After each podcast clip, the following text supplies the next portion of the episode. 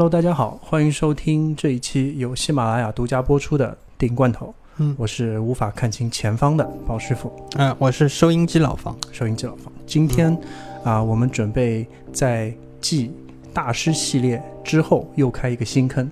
啊、嗯它是一个 Movie Can Story 节目，其实嗯翻译过来就是罐头说故事的一个节目。然后呢，像这样的系列，我们就会把它放在一般就是没有什么流量或者是流量大片的那些日子里，嗯我们可能不断的去做一些更新，然后看到大家的意愿，然后会做一些调整吧，嗯大概这样的。然后作为这一个故事的开篇，我们是想要找到一个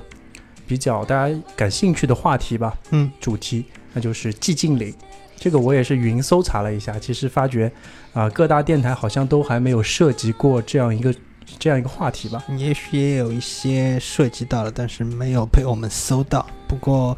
这个系列其实还是我自己非常喜欢的一个系列，嗯，就是这个游戏，不管是游戏也好，或者说它后来改编的一个电影也好，呃，我应该还是比较喜欢的。嗯嗯说到这部这个主啊、这个系列，嗯它的电影其实也出过两部，对吧？嗯，一个，是《寂静岭一》，嗯但是实际上都不能算特别成功。不能算这样，就是在商业上不能算特别成功对。嗯，然后就游戏的话，它已经出到了第，如果是加上呃寂静岭 PT 这个 demo 的话，嗯，对，应该算是出了到第九代。呃，前面我九个游戏，因为我们嗯如果稍许罗列一下这个游戏整个系列的话，你就嗯会发现它最早的一个游戏就是 PS 上面的，嗯就是 PS1 上面的。初代上面的，它是一九九九年的时候，它有一个这个游戏就叫《寂静岭》，嗯。当时。呃，它实际上它那个开发组呢，就叫 Team Silent，嗯对，这个 Team Silent 的开发组呢是科纳米旗下的一个工作室，但是呢，这个工作室里集结的一些人物呢，都是各种其他开发组不要的人，你知道吗？哦，就他们本身也蛮 silent 的，我觉得。对，就是也是这种，就是憋着一股劲儿想要搞出一个什么东西来的人，他们在其他那种工作小组郁郁不得志，嗯所以呢，给他们那个开发时间当时也蛮长的。据他们这这个系列的元老来说，就是山冈晃这个人呢，就是他制作了绝大部分寂静岭系列的音效和音乐，都是嗯他一个人包下来的。但是他早年间，他他也做过一个 SFC 好像上面的，或者是世嘉上面的一个什么游戏叫《火箭骑士》，嗯是一个风格欢快的动作轻板类动作游戏。然后他现在这个风格就一下子切换到寂静岭这个风格了。呃嗯，当时让我知道这件事情，我觉得这个人本事还是蛮大的。嗯然后呢，就是第一代，就是九九年正式上市，啊，这个游戏当时在当时可以说它上市的时候可以算是默默无闻了，就是，但是这个游戏一旦发售以后，就是还是好评如潮的。在当年虽然不能说是有多么多么好吧，但是或者说卖出多少多少份嘛，但是很多玩过的人都说，哎，这个游戏非常非常特别，它那种风格，迄今为止我都觉得是。它算是这一类风格的开开山开山嗯鼻祖，就是从此以后就有了这种恐怖的风格。它同时也影响了之后很多很多的游戏嗯和电影。嗯对对对。然后我们还没罗列完整啊，嗯，就除了从第一代到第四代，其实是 Team Silent 这个工作室来制作的。制作的啊，因为这个像这个一二三四，基本上由 Team Silent 这个不是呃成员不固定的这个小组，那这个就全部完成了。但是其中这个好评。的就是评价最好的，就是嗯第二部《寂静岭二》，嗯因为《寂静岭二》当中，他做了一次，呃，所有当时可能是其他所有游戏都没有做到的一种探索，那嗯就是直接把整个故事写成了一个人探索自己，呃，心理状态的一个过程，把它变成了游戏。同时，他还当时还借鉴了大量的那种真实的犯罪案例当中一些真实的犯罪人物，呃也就是你在完成这个游戏之后，你会 为他的故事，呃，深深感到一种进入一种贤者时间的那种状态，嗯就是深深的就是受他影响。嗯它不能算是一个如何让你感觉特别爽的那种游戏吧，就是玩完以后，就是长时间就沉浸在这种气氛当中不能自拔。对对对，然后包括之后的三，就是等于是，因为我这里要说一下，这个二代等于是没有直接就是跟着寂静岭第一代的那个故事就接着讲下去了。但是到了第三代呢，他再把那个故事再嗯接下去了从同时再做了一个一个这个故事做了一个结局。然后到了第四代呢，就是密室这一代，这一次它有了一个副标题，嗯这个副标题密室呢，它在风格上跟前前面三代还是很不一样的。像它就是它基本上刨去了这个我们说的那种特别的风格，跟之前做了一点区别。因为到了第三代为止嘛，我们所熟知的寂静岭的风格就是，呃，第一就是肯定是有大雾，还有就是表世界和里世界，还有现实世界，就是整个游戏过程就在这三种次元当中不停的切换，嗯。然后就是那些主人公嘛，就是我们的主人公基本上都是些，嗯、有着一些不为人知的黑暗过去的一些普通人，嗯。或者说怎么说呢？或者说就是有着不可告人秘密的这种普通人，哎嗯这样的主角设定对我们当时来说也是，哎，很新鲜的那种设定。因为当时那些游戏，不管是什么样的，基本上就是，如果是打怪的，你就一定是特工或者警察，对吧？然后就是那种我们平时，呃，就是没也很少有机会去做到的那种职业，要么就是超级英雄。对吧？就是干的就是不是拯救世界，就是拯救世界的工作。嗯嗯，然后但是寂静岭这个这个这个整个游戏从头到尾你都没有在拯救世界，你唯一能做的，你把自己救出来就不错了，就是好像成天就是挣扎挣扎在一个一团迷雾当中四处乱窜，然后跟我们现实的实际状况也差不多。嗯然后这个游戏在当时如果说给我们留下深刻印象的话，那么那现在它制造的那种现实感反而更加强烈了。因为我自己个人的经历的话，就是常常我时不时的就会自不由自主的自己把自己带入到寂静岭的那个环境当中。主要是那种心理状况吧，就是，嗯，比如说我心情不好的时候，一下子就经常就直接把自己带入到《寂静岭二》的那个主人公的那种状态当中，那茫然，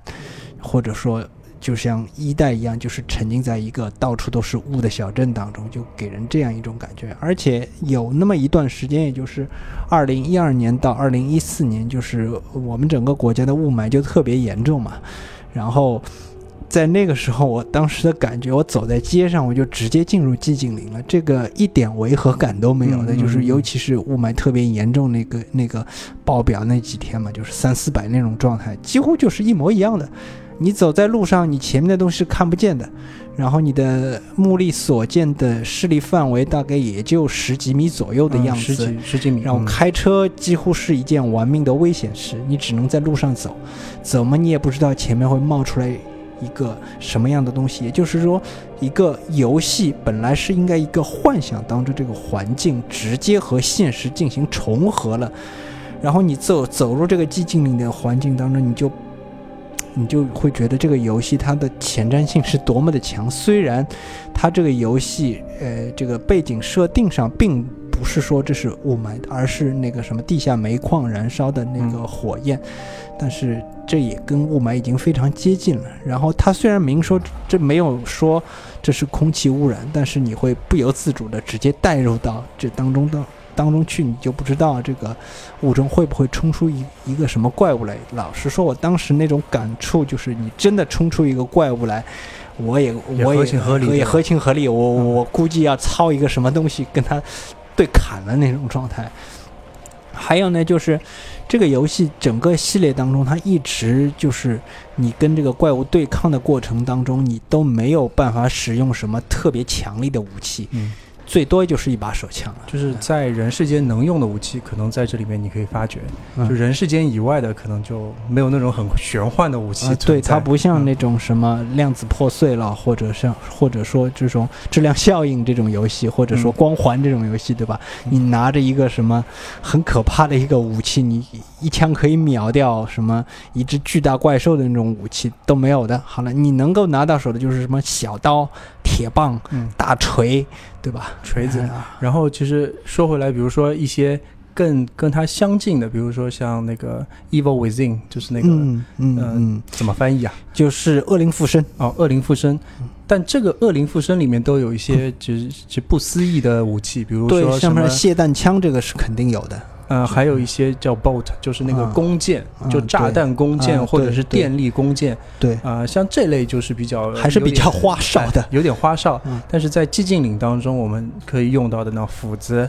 什么的，就枪差不多了，啊，基本上也应该没有有有有一段时间就是你根本就没有武器，你只能逃，你知道吗？对就是你逃了，大不了你就用拳头。用用脚去踹他，你知道吗？你只能这样。甚至有一段时间，你没你在那个弹尽粮绝的时候，你就只有逃跑一条路了。但是嗯他、他这里面打 BOSS 战的时候，你还是可以用用个什么铁棒了，跟那那些东西进行纠缠的。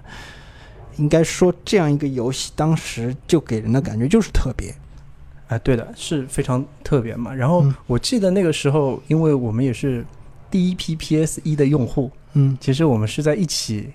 可开始玩这个游戏的。嗯。最开始呢，就这个游戏，一是视觉感受也非常好，嗯。那那个时候当然是觉得好，但是我最、为了做这一期节目，也是重新视觉通关了一下。嗯。我觉得就那个时候的机能，或者是那个的时候的表现来说，嗯。所有该有的那种部分都做到了。嗯。比如说大雾给你带来的视觉限制的感觉，就像我嗯。前面说的，看不清前方的那个宝师傅，嗯。它带来的那种未知的恐惧感，嗯，就算在像素那么低的情况下，都已经嗯。展现的非常的不错。哎，这个游戏其实当时呢，它在画面上不算不算特别差，因为这个它使用那种实时三 D 环境的那种技术，嗯，但是当时不是有那种硬 硬件有限制嘛？嗯这实际上这个大雾是一个功能性的作用，那就是什么？你用雾气遮住那些多边形，对，这样你不要看到远方太多的东西嘛。对对，这样的话你就来用这种方法，它包括表示呃里世界对吧？它对里世界干脆就一一团漆黑，对一团漆黑，你能看到的地方很少，你只嗯能一点一点。嗯就是胸口带着那个那那个这个嗯手电筒一样的东西，嗯就是靠这个东西往外慢慢推进嘛，这样反而让这个游戏变得特别流畅，它嗯不需要一一口气这种不停的读盘或者加载大量的画面，然后造成这个这个机能上的一些问题，比如说很多类似的游戏，像那个。呃，嗯，我就举《生化危机》的例子好了，《生化危机》金山是我开一扇门好，我现在我我 得我要去喝口水，上个厕所什么，他在那里还没楼顶结束，你知道吗？嗯然后这个寂静岭就完全不是这样，就是你就是到处跑，在这个镇子上到处跑，呃，一一刻都不能停的，你就是在那儿兜啊兜找这个路。到了里世界也是这样，里世界就特别吓人，就是因为全黑的，就你这一块有有这个东西，还有那个设，它有一个设定就是那个收音机的那个设定，嗯，这个收音机的这个设定，我当时就是鲍师傅和我印象都特别深。对，这个东西它首先就是第一就是它特特别吓人，嗯。这个这个东西，然后就是其实给我的感受就是当时就是特别特别的压抑，就是你根本就不知道你这个游戏该如何进行下去，你人都看不见的，你你就感觉就是这个气氛就是让你对你造成一种心理上的消极刺激，嗯就是这个这个，我觉得还跟我们之前说的有一部电影叫《寂静之地》是吧？嗯它稍微有点关系。它其实是剥削了你一定的感官，嗯对你在某些地方做一些限制。我们说几个嗯限制，首先在视视力上，嗯它限制了你的能见度，嗯你是看不到太远的地方嘛。嗯第二，在对你的听力上嗯加做了一个加强的作用。嗯因为是大雾的情况，而且整个城市是一个空城的一个状态，嗯所以你其实能听到的东西不多，嗯。反倒是在这种情况下出现的脚步声啊，嗯。不小心撞个桌子、开个门，嗯。会对对你有个非常大的冲击力。其其实就是在这个进入这个状态之中之后呢，就是你的视觉被限制了以后，你会不由自主的小心翼翼的在进行那种游戏，而不是像这种其他游戏一样，你这种大快朵颐的过程非常嗯。非常流畅的，你自己就是也会这种非常谨慎的在慢慢推进的那种感觉。尤其是这个游戏的那些开发者，他在做这个游戏之前呢，他们反正想到自己是一群这种所谓失败者俱乐部的那些成员嘛，他干脆就大家憋一股劲儿把它做成一个精品，就是有着这样的一个想法。同时呢，这个故事的主题它也是呃有一些这种电影方面的那个汲取了一些电影方面的素材。你比如说，他他的那些开发者汲取了一些像当时这个阿德里安·莱恩的一部电影，就是《Jacob's Leader》异世浮生。嗯这这个游戏这个电影呢是一个非常有意思的电影，我推荐大家去看一下。然后呢，他还引入了大量这种大卫林奇、双峰镇，包括这个蓝色天鹅绒里面的一嗯种嗯奇特的特色。然后就是，再就是这个游戏的那种大雾的这个设定，一方面是出于这种技能设定方面的问题，然后呢，实际上这个大雾还是来自于史蒂芬金的一本小说，就是叫《嗯迷雾 Mist 然后这部这个《Mist》后来也拍成电影了，嗯，拍了很多部，不不就拍了一部，就是哦他还看的那一部，对我们看的那一部，他后面还拍了一部美剧叫《迷雾》，但是美美剧好像一一部就现在就是有就夭折的样子，哦，就是嗯就就拍了一季。但是这个迷雾，我们现在反过来看这个迷雾的时候，就特别感觉像寂静岭，你知道吗？然后就是这个寂静岭呢，在日本的这个。呃，这个也算是比较流行的，你知道吗？就是这个游戏在发行了这么多座以后呢，它嗯在二零一三年的时候，甚至于什么科纳米这个公司呢，就是和很多的这种拉面店，包括饮食店合作，他做了一款寂静岭的拉面，你知道吗？哦哦寂静岭的那个拉面是什么样的呢？这个拉面呢，就是里面它有那种什么一个番茄，然后做的血淋血淋淋的样子，里面还塞满了肉，然后那个什么。呃，就这样，然后就是旁边那些面呢，就是有点像用用他们可能用那种章鱼的那种汁啊什么的，把它搅得黑乎乎的，嗯，然后就是做了一种这种呃这个寂静岭拉面，然后这个东西看上去就非常的恶心，你知道吗？哦就是就是用用此来影射那种这种寂静岭的这种恶心的东西。然后呢，我这里要再向大家介绍一下那个寂静岭这几代的那种不同的风格以及他们的各种下场。这个，因为这是一个呃所谓的起头的节目，这个先向大家详细介绍一下这个寂静岭，然后这个系列节目我接下去就会就是剪几个呃。比较有意思的故事较有有意思的故事，我就嗯直接讲故事了，嗯因为这是第一集嘛，我今天先大家开一个头儿，然后又不至于让大家以后在听故事的时候觉得有些哎，这个这个到底在讲什么？这为什么这样的？因为我先还是先讲这个第一代，第一代那个一个反响好评之后，紧接着就做了一个最成功的第二代。第二代是不管在那个销量还是在它的口碑上都特别特别的好，然后。二代以后就是直接进入了三代，三代就是直接承接了一代的主线故事，嗯并且做了一个完结。但是三代有一点呢，就是就褒贬不一了，就开始有的就是说三代那个那个整个画面和移动的这个视角，包括它故事的讲述方式，就跟前面已经有点不一样了，许多人就不太习惯。而且这个三代的那种视觉风格呢，它没有走这种一代和二代的那种写意的路线，它开始逐渐的进入写实的路线了，嗯。就是特别的肮脏、暴力、血腥，嗯。就是整个的画面就是特别，首先一点就是特别的脏，嗯。就是全部的那种颗粒都很明显，就是整个环境也非常的呃混乱，然后导致尤其是它这个操作手感也也也跟以前不太一样了，然后就打这这一座经常会产生那种头晕的感觉。哦嗯，然后这一座呢，整个故事的讲述呢，不再像前面一样使用那种套层的结构了，而且是而是那种一本道，从头讲到尾，然后就当时就是给人的感觉就是好像 少了一些神秘色彩，就是就就直接完了。然后到了四代，到了四代之后呢，那个四代呢就是叫密室，然后他把这个表世界和里世界的那个整个阐述方式都都改变了，然后它是通过一个窟窿的方式，就是一个嗯。洞的方式，对，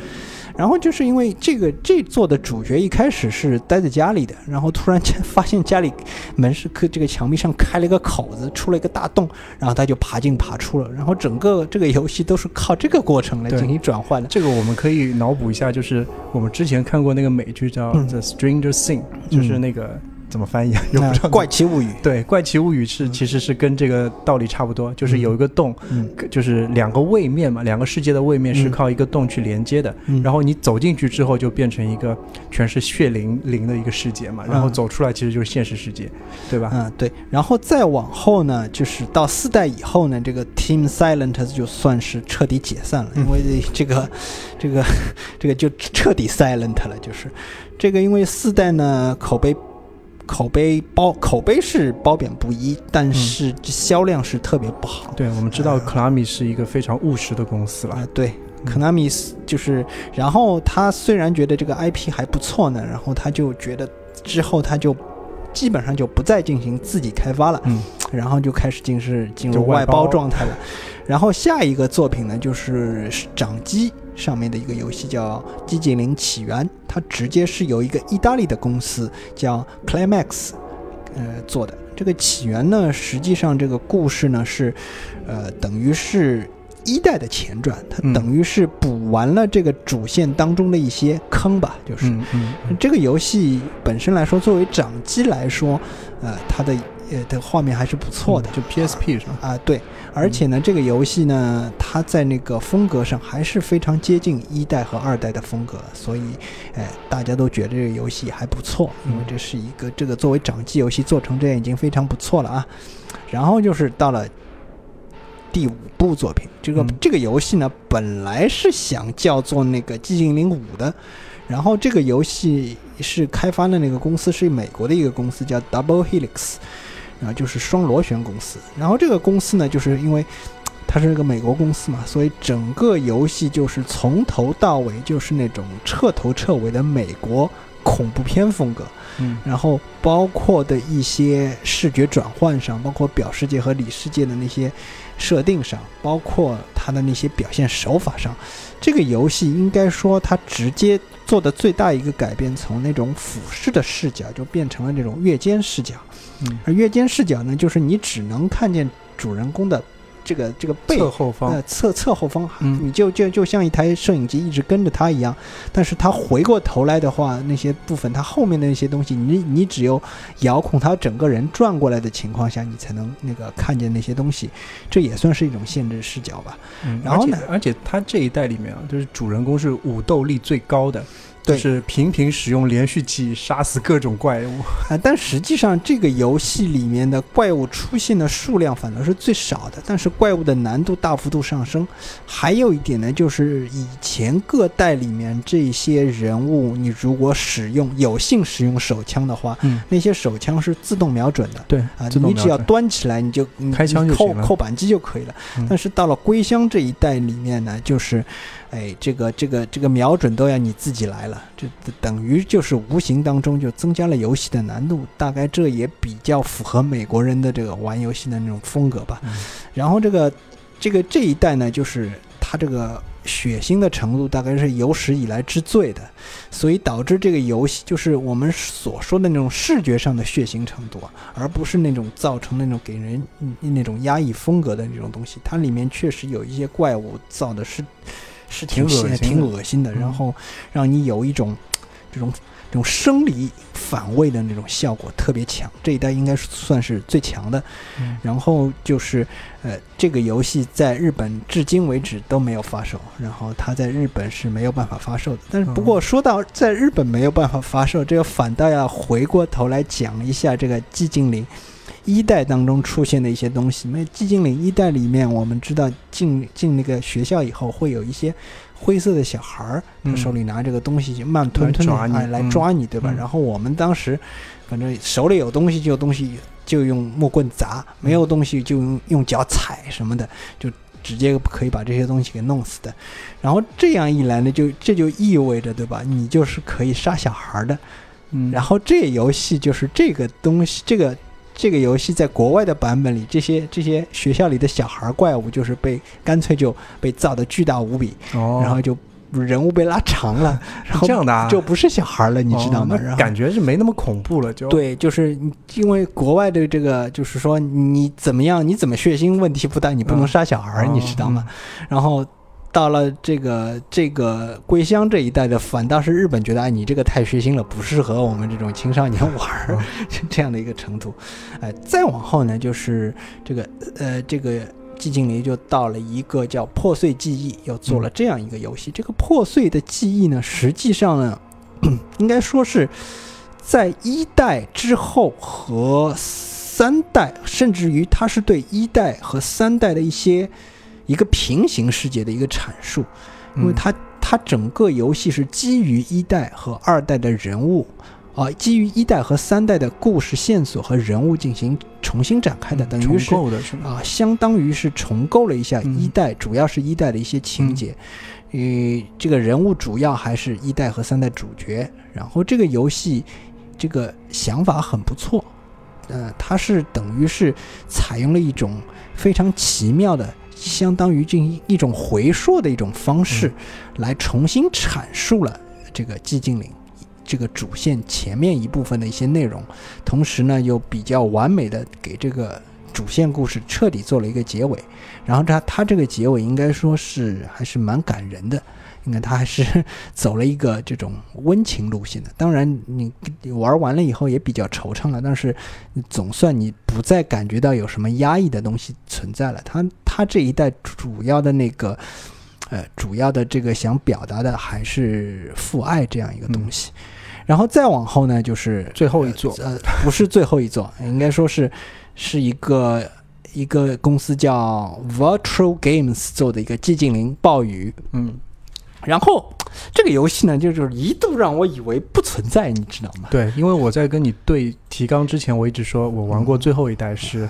啊，寂静岭暴雨，你说暴雨不是，暴雨是另外一个游戏，啊的确也是有一个游戏，也是恐怖游戏，是叫它本身名字就叫暴雨。对，就是 Quantum Dream，就是最近特别。呃，大热的一个互动电影类游戏就是《底特律变人》的那个、呃制作制制作公司，就是呃量子梦，嗯呃，他当时做的那个暴雨这个游戏，呃，它叫 Hard Rain，、嗯然后这个这个这个暴雨这个游戏应该算是高清主机当中的第一款互动游戏，然后当时出来的时候，啊，它它还也算是震惊了整个市场，然后大家对它的反响也特别好，甚至于它的一些操作和画面表现模式直接沿用到底特律变人当面当中去了。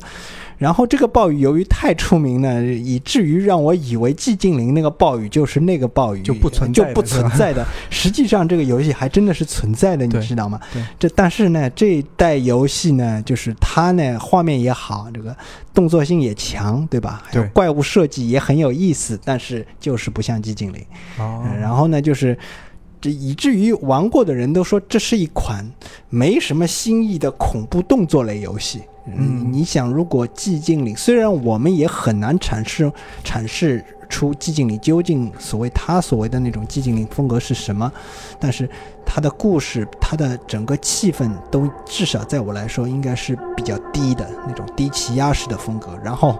他到这里变得大开大合了，然后整个过程嘛，就让人想起《生化危机》这种游戏。嗯然后所以呢，这个游戏的评价也非常低，嗯也不高。然后呢，这个这个游戏完成了以后，也就这么默默无闻的就这么消失了。然后它只是在，好像现在回想起来，它在发售的时候还是有那么一段时间，好像听到过这名字的，对吧？然后很快的就被另外一个暴雨所那个掩盖了。嗯啊，在在之后呢，它还有一款游戏，也是一个 PSV 上面的掌机游戏。这个游戏就非常特别了，它叫《寂静岭记忆之书》。这个游戏就是啊，更牛逼了，它做做出了一个特别牛逼的革新。这个游戏就变成了一种这种所谓的迷宫地牢探索类游戏。嗯，也就是这个这个主人这跟这个整个气氛已经跟寂静岭完全没有关系了，嗯。它就是我们这个主人公走这个画面，就是走在像我们现在像玩的那种纪念碑山谷的一样的这种风格，它就是走在各种各样的地牢里，你碰到一个什么怪就劈怪，然后迷就解，就解，嗯。然后不行，你还可以到旁边那个警察的那个办事处去，你买点东西什么的。哦，这这这还是寂静岭吗？嗯，这这这这，反正我也无话可，我对对这个游戏做到这种程度，我已经无话可说了。嗯 就这就见证了，就是整个这个外包以后呢，大家都对这个游戏就越来越无所谓了，你知道的吗？反正我们想怎么做都可以。然后到最后呢，就是所谓的 PT。嗯 PT 呢，应该说是一个原先可能做成的一个游戏的一个 demo。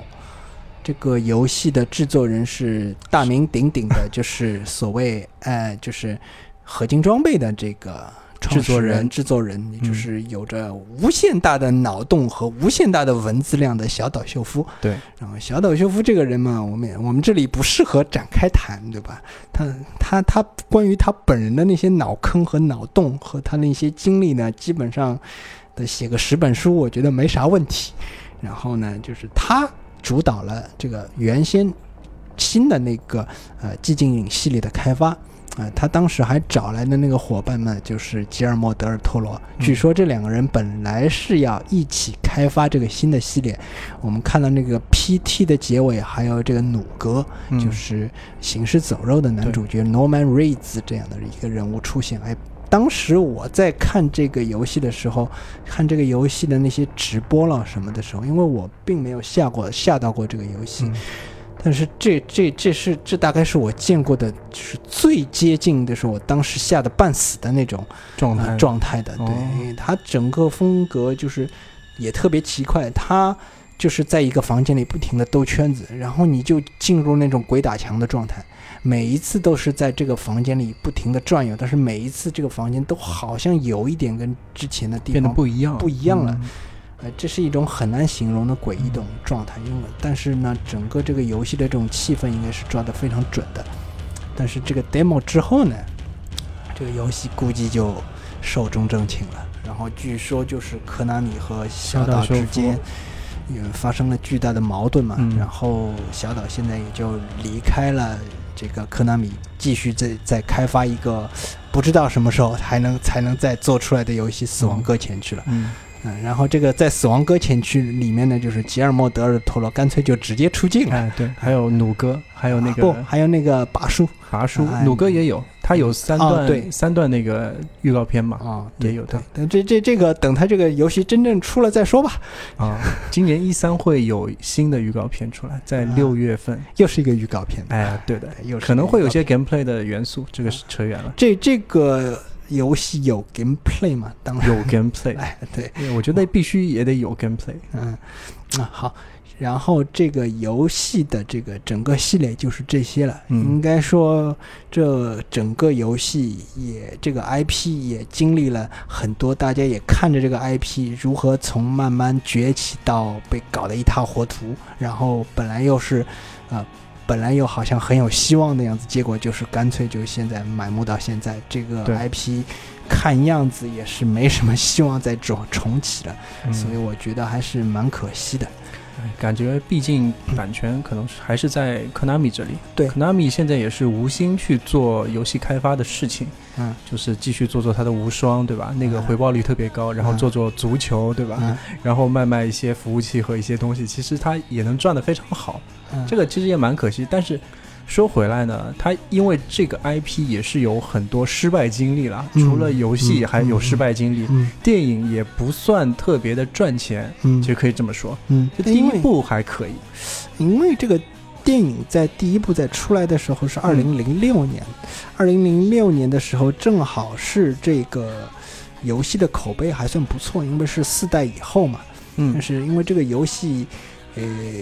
这个当时其实老实说已经开始走下坡路了。但是呢，这个导演和这个编导还是觉得这个游戏的前两作还是挺好的，所以他们主要的这个汲取素材的对象就是一代、二代和三代代这样的汲取了这样的一些元素。这个这个这个电影是在二零零六年十月份上映的，然后当时这个预算也不是很多，五千万美元左右。然后导演是克里斯托弗·冈斯。老实说，我刚开始知道有人要拍这个《寂静岭》的时候，我是非常不看好的，嗯因为当时呢出了一些那个漫这个游戏改编的那个电影呢，就属于非常不好，像什么《生化危机》啦，像什么《古墓丽影》了，嗯古墓丽影》也就是一个主角特别像，其他也这个是非常非常非常一般。嗯，然后这个《生化危机》呢，其实看着就觉得乱哄哄的，然后也而且做的也做的也非常粗糙。然后实际上，这个导演克里斯托弗·冈斯呢，因为他本人是这个游戏迷嗯啊、然后呢，他又找了一个比较好的编剧，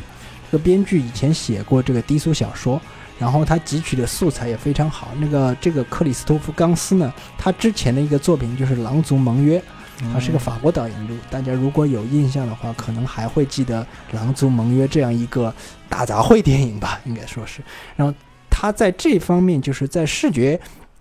视觉方面，他是做的非常到位的。嗯也就是说，我在一个期望很低的情况下，我看到这部电影以后，我我顿时觉得这个这个导演肯定是非常喜欢这个游戏的。然后他把大部分一些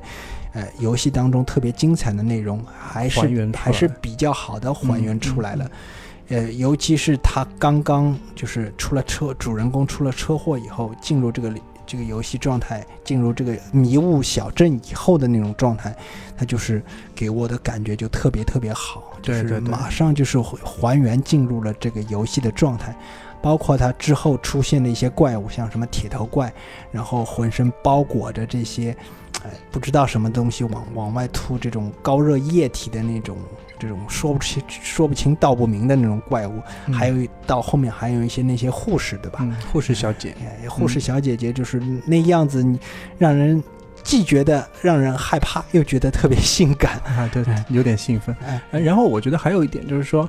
因为那个时候的游戏机能其实达不到像现在这么好嘛，嗯游戏的渲染其实在即时渲染的过程当中，表现达不到那么好的嗯状，态，达不到电影这种程对度。，所以那个时候那个电影把游就是游戏中的元素摘取出来，嗯并且用大荧幕的很好的效果去展现，嗯。很刺激的。嗯，虽然我们在这里其实是没有办法看大荧幕，但是在后期我们比如说用过投影，那个时候看到那么大的一个场幅，嗯。而且那个地域的画面以及所谓的表世界、里世界的那个切换的那些过程，它展现的还是非常的棒的。啊，尤其是它那个表里世界切换的过程，嗯。他采用的就是就是掉皮的那种方式。对对对，就是你比如说在一个房间里的时候，它就是整个房间的那个那些墙装墙墙面就像就墙面，墙面就像掉纸一样的哗啦哗啦哗啦一阵阵就直接像掉下来，变成了一个很可怕的场景。嗯然后这种场景呢，实际上到后面反过来影响了游戏。到了这个寂静岭这个归乡这种时候呢，它的那些那些掉皮的那种画面就直接被移植到游戏当中去了，然后这就变成了一种呃互相影响的一个过程。但是实际上，这个电影虽然在一一小部分人当中口碑非常好，但实际上它最终的卖出来的成绩不是非常好。嗯啊、但是很多人还是说这个片子改编的不好，但是、呃喜欢这个游戏的人还是觉得这个片子不错。它嗯在北美的票房只有四千多万，嗯，然后收回成本啊，还没出门，但是到了全世界的票房就就就稍微好一点。这个这个总这个片子的总的在全球票房大概九千多万，实际上算是亏本的，对，也没算好呀。也没算好。呃，所以呢，就是本来要做开发的一个续集就变得特别漫长，这个过程，嗯因为第一集因为这一集拍的特别好嘛，而且这个结局让人觉得非常惆怅，就是女主角带着一个那个小孩就嗯进入了一个满是迷雾的家，然后就呆坐在那里，你也不知道这个故事会最后会怎么样。但实际上，这个故事呃还是很有，还有还是很有嚼头的。嗯也不是说它就是单纯的那种恐怖片这样一个过过眼瘾就算了，嗯它还是有一些内容在里面的。但是这个因为票房不好嘛，票房不好，它这个第一集的那个公司就是呃 Tristar 三星哥伦比亚三星公司，它就没有把这个版权卖出去了，最后接这个版权的是环球。然后这个整个过程，原先的那个导演呢，克里斯托弗·冈斯，环球也没有用他。然后估嗯他那个时候原先做的预算还是比较高的，他想用更多的钱来还原一个场景。他的当时他做预算做了八千万美元的预算，嗯环球认为你这个预算做的太高了，然后就一口回绝掉了，然后这个项目就把这个导演换掉了，就是制作人虽然还在，但是导演被换掉了，然后导演呢就是一直要等新的导演出现，然后环球。呃，就是用了一个新晋的一个英国导演叫巴塞特，这个导演之之前拍过一个低成本的这个动作片叫《所罗门凯恩》，这所罗门凯恩也是以前一个呃美国的一个呃这地摊奇幻小说家霍华德哦写的，就是写《蛮王柯南》的那个人写的另一个系列里面，他就是拍过这样一个片子。这个片子就是拍的就是特别的糙，就 是给人的感觉。但是环球看中他就是那种拍这种低成本片子的那种那种那种能力吧，嗯然后就是用了他，然后整个剧本和导演都是来他来负责的。嗯他就是让这个片子充斥着各种各样的这种低劣的感官刺激，然后，然后他在二零一二年的时候把这个续集拍出来了。这个续集第一集我们说有一百二十八分钟，就是我们所说的就是钢丝的那个版本，但是这个版本呢，就是只有九十三分钟。但是我后来拖了一下时间轴啊，这个片子当时还他是他当时还冒了个噱头，就是三 D 嘛，就是号称三 D 的什么什么，因为当时就是《阿凡达》以后有大量各种三 D 伪三 D 的片子，嗯这个片子这个投资只有两千多万美元。哦啊，然后他还出了一个伪三 D 的噱头，然后呢，这个片子的各种方面的制作精细程度都是远远不如第一集的，而且这个剧本之粗糙啊，这个剧本真的 真的粗糙。你 就你就无法说就是。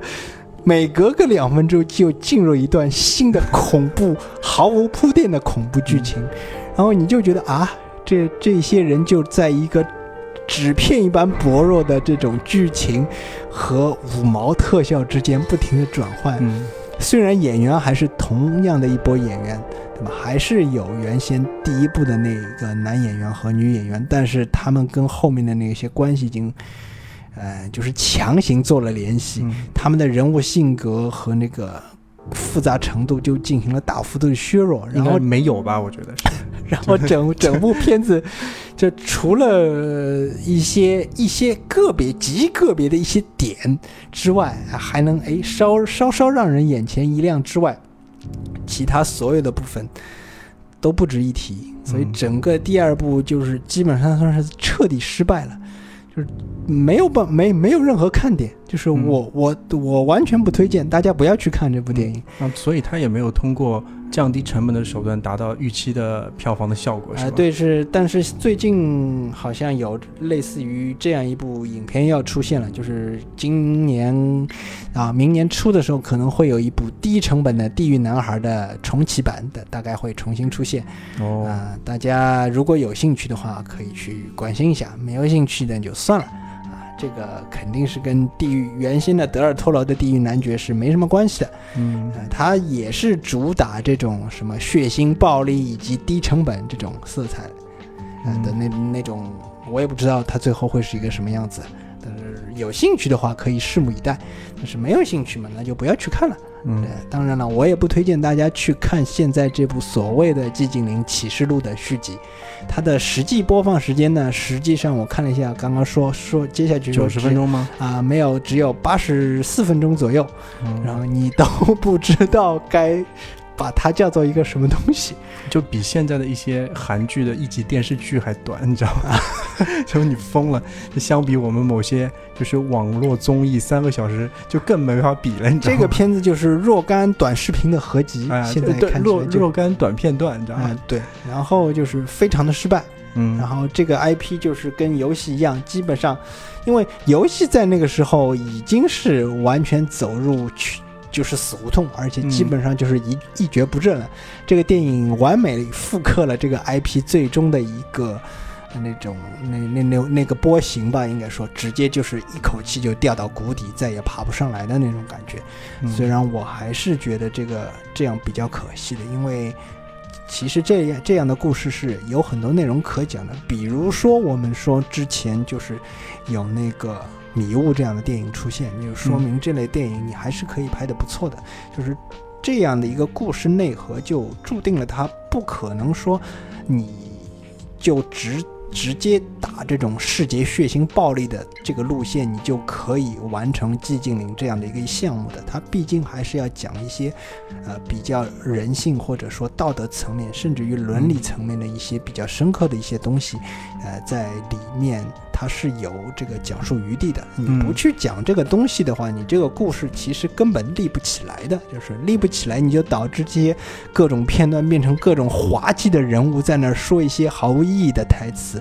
这甚至于像这个起诉了的最后就变成了两个怪物之间的对决，你也不知道这个就为什么哎意意义何在，你知道？就是只只不过就是这部电影的结尾的时候，他稍稍致敬了一下游戏里面的一个。几个人物吧，你比如说，这个这个电影在结尾的时候，他就出现了起源当中那个主人公卡车司机特拉维斯，嗯，然后呢，就然后这他这这个卡车司机就带着这两个这个所谓续集的主人公就离开了这里，然后就是接下来我们下一期的节目就会直接讲从这个卡车司机特拉维斯开始讲起，就是我正式开始讲这个。起源的故事，起源的这个故事，嗯，行，那差不多也算是开了个头了，嗯，就是基本上把游戏当中的每每一代所讲述的一个大概的内容，嗯，和它的一些特点，嗯，所特征嘛，嗯，还有就是它之前的一些系列作品做了一下回顾，嗯，也算是开坑的一种新的方法、新的姿势，嗯，接下去，那么我们就。怎么样啊？就是我觉得要收集大家的赞数，就是比如说这一期我们达到五十个赞了，然后我们就更新下一期，你觉得如何？这个好像有点不太道德，也也也难度也比较大，对吧？对，我们就尝试一下。等我如果，嗯，我觉得其实我觉得微信有个功能就是只能点赞，你知道吗？是，其实我我太太经常跟我说，你这个你的那些拍的那些照片，做的那些节目，能不能不点赞，要点讨厌这个选项，你知道吗？为什么这个不能点讨厌呢？就是说，就是那么是换句话说，这样的我们这样的节目，如果能收集起五十个讨厌这样的，其实也可以做啊，做下一期，你知道吗？行。那就暂时说到这里。我最后加个广告吧，前面都忘说广告，就是，呃，节目的下方有我们群的一个二维码，啊，点击扫描就可以进入我们群，也可以关注到我们的公众号。虽然也是比较冷，跟寂静岭也差不多，但是没有表里世界这一说。嗯，然后有兴趣的话可以加入我们，然后我们会在群里面问大家是否。愿意再继续听到我们的这些节目的更新，或者是收集一下大家的意见。为什么做这个节目？可能也有一点，就是其实群里面好多人就爱恐怖片这个类型啊。嗯，对，喜欢恐怖片的人非常多啊。所以在这个比较炎炎的夏日，我们也做一台电冰箱节目出来，电冰箱说故事节目。好，那这一期就暂时开头开到这里。嗯，那希望大家能够继续追随，赶紧无脑点赞。就说到这里，再见。嗯，谢谢大家。